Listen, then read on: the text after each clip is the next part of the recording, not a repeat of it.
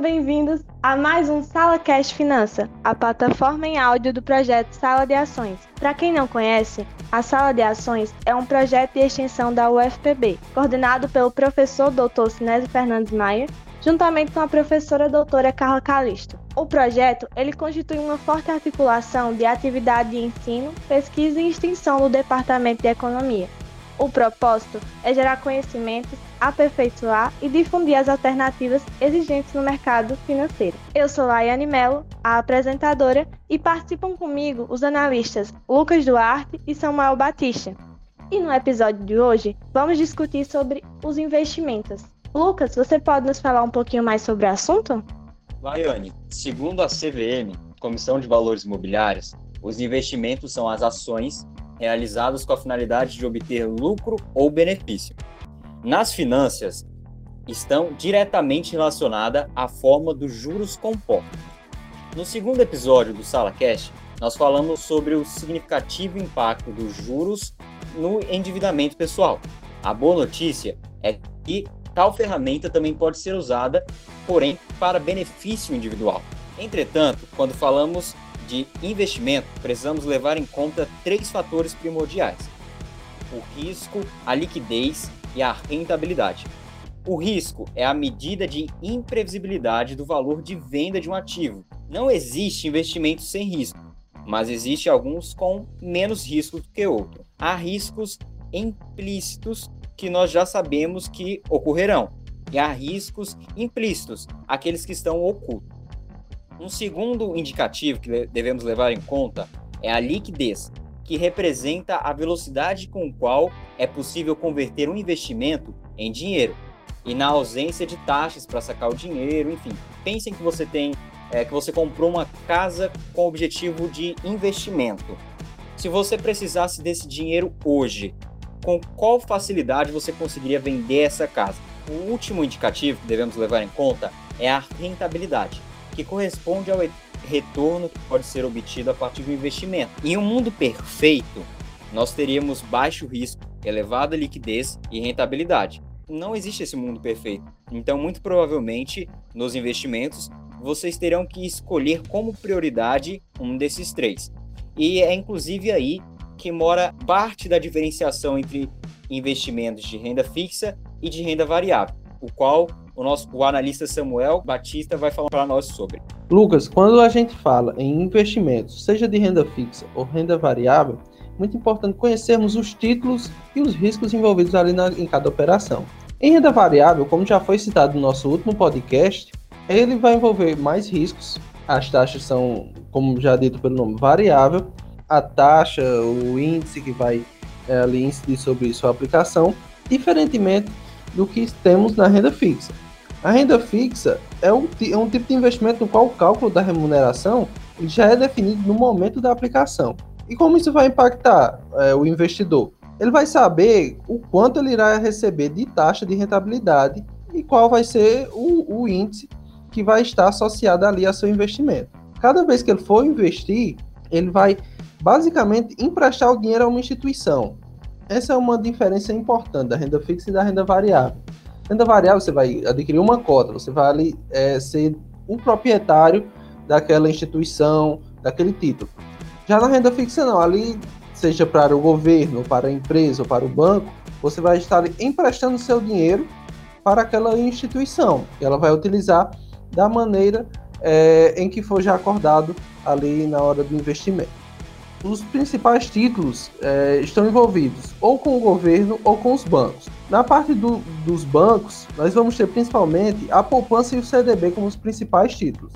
Poupança é a famosa caderneta de poupança, que é um tipo de investimento considerado um dos mais tradicionais e seguros do país. A poupança, ela permite que o investidor mais conservador, normalmente, aplique os seus recursos sem correr grandes riscos.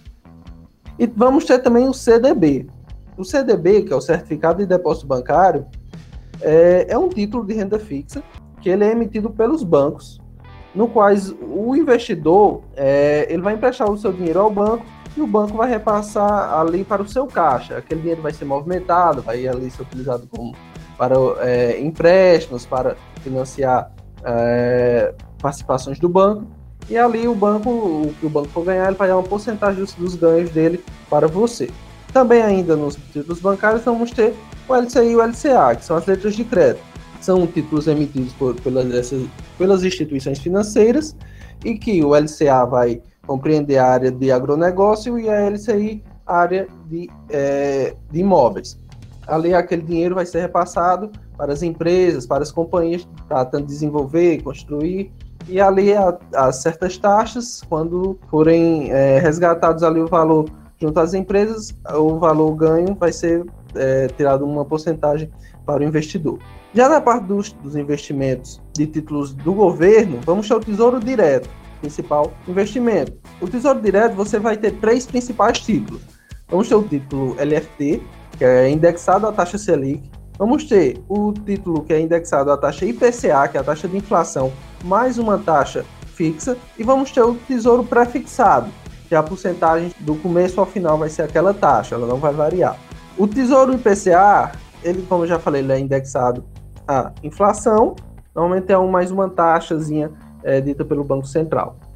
E a Selic é justamente a taxa de juros. Quanto mais ela cresce, vai sendo é, reajustado, e quanto baixa, também vai sendo reajustado para baixo.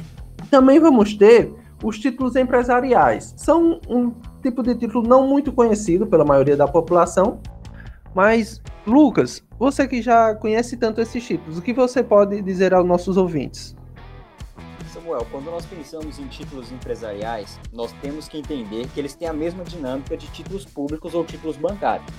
Para falar bem a verdade, títulos bancários são títulos empresariais. Só que existe essa distinção a fim de exemplificar melhor para o nosso ouvinte. Vamos lá, uma, é, quando a gente pensa em títulos empresariais, um dos principais que vem à mente são as debêntures. A debenture nada mais é do que um valor mobiliário emitido por, é, por uma sociedade de ação na forma de dívida. Ou seja, é um título de ação que é usado pelas empresas com a finalidade de captar recursos do mercado de capital é, para financiar projetos ou então para gerenciar dívidas. A grande vantagem das debêntures é que você pode investir em uma empresa sem correr tantos riscos como no mercado de ações.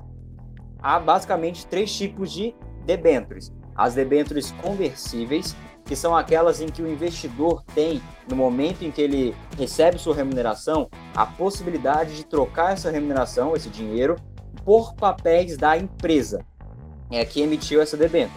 Nós temos também as permutáveis as debêntures permutáveis são aquelas que permitem o investidor trocar títulos por ações, desde que não sejam títulos é, emitidos pela própria empresa que fez é, o recebimento, que fez a emissão dessas debêntures.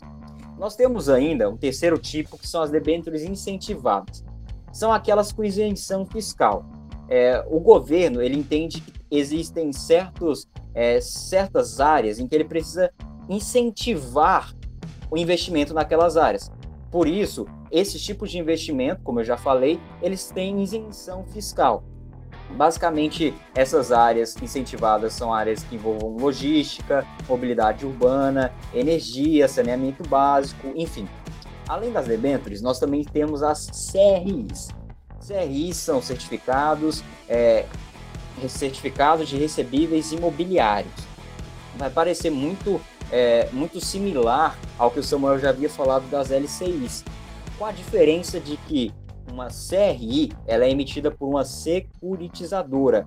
Uma securitizadora nada mais é do que uma empresa que emite títulos.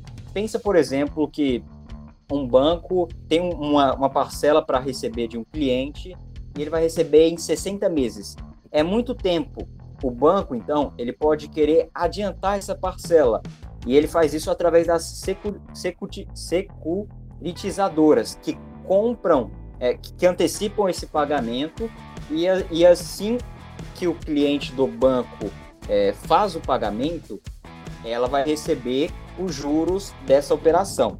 É, nós temos CRIs que são para empreendimentos imobiliários, nós temos também CRAs, que são para investimentos no agronegócio. Pessoal, eu sei que são muitos nomes, muitas siglas, isso pode dar até um nó na cabeça.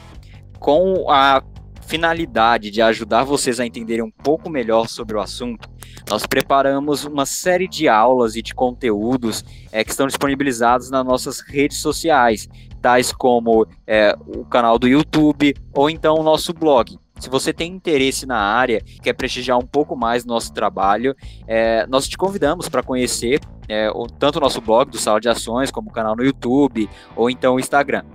Bom, gostaria de agradecer aos nossos analistas acadêmicos Lucas Duarte e Samuel Batista e agradecer a vocês, ouvintes, por nos ter acompanhado mais uma vez no Sala Cast Finanças. O episódio de hoje ele vai ficando por aqui e mais uma vez, nosso muito obrigado e até a próxima.